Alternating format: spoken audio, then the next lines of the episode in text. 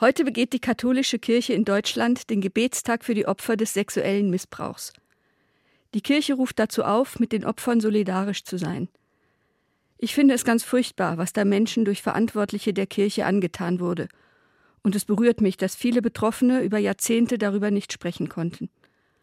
Einer der Gründe dafür, so erzählen es die Betroffenen, ist die Scham und die begründete Angst, nicht ernst genommen zu werden.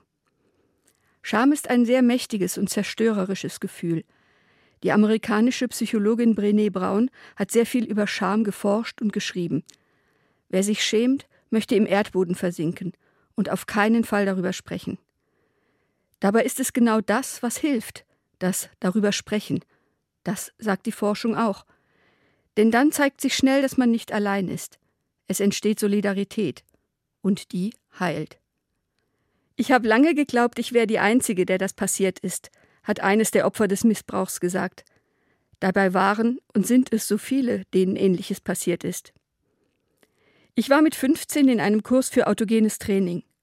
Der 70-jährige Lehrer hat mich sexuell berührt und mir ins Ohr geflüstert, ich solle nach dem Unterricht auf ihn warten. Ich bin nie wieder hingegangen. Das ging ohne Probleme. Meine Mutter, der ich das erzählt habe, hat gesagt, mir ist sowas auch schon passiert. Das hat mir damals sehr gut getan. Und es hat mich wachsam gemacht. Aber ich wäre auch nicht auf die Idee gekommen, das anzuzeigen oder mit anderen darüber zu sprechen. Allein genau zu beschreiben, was er getan hat, da hätte ich mich geschämt. Missbrauch, auch in seinen Vorstufen und weniger krassen Formen, ist allgegenwärtig. Darüber zu sprechen, nicht nur über die jahrelangen schweigenden und lebensbedrohlichen Missbrauchsfälle, sondern auch über die vielen einmaligen oder beinahe Fälle, bringt wirkliche Solidarität zum Ausdruck.